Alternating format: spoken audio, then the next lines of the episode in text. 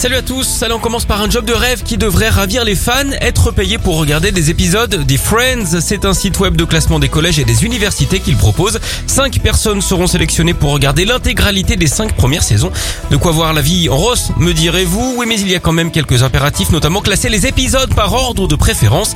À éviter hein, donc pour ceux qui ont la phobie du rangement.